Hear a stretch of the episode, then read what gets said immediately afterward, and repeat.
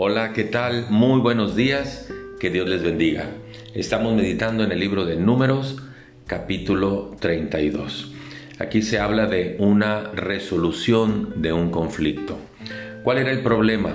Ustedes saben que el pueblo de Israel iban en pos de la tierra que Dios les había dado, que estaba más allá de los límites del Jordán. Pero había dos tribus que tenían mucho ganado, la tribu de Rubén y la tribu de Gab. Y entonces hablan con Moisés, el dirigente aún todavía, y le dicen, nosotros quisiéramos quedarnos de este lado del Jordán, porque aquí hay buena tierra para nuestro ganado. Cuando van y le dicen eso a Moisés, Moisés les dice, ¿y por qué desalientan al pueblo para que no tomen la tierra que Dios les dio por posesión?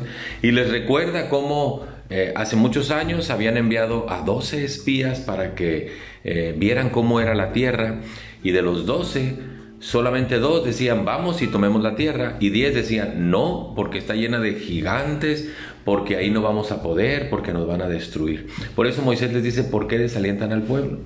Y entonces llegan a un pacto y el pacto es el siguiente.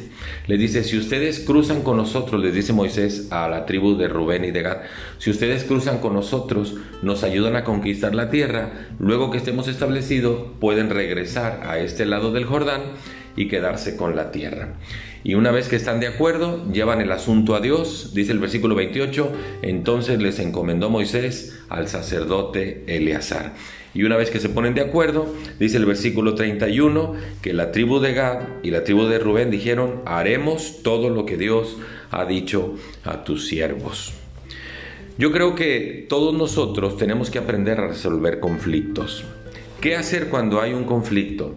Lo primero es llevar todo asunto a Dios en oración. Dice la palabra que por nada estemos afanados, sino que sean conocidas nuestras peticiones delante de Dios. Pida a Dios sabiduría. Dice también el libro de Santiago que si alguno tiene falta de, de sabiduría, que la pida a Dios.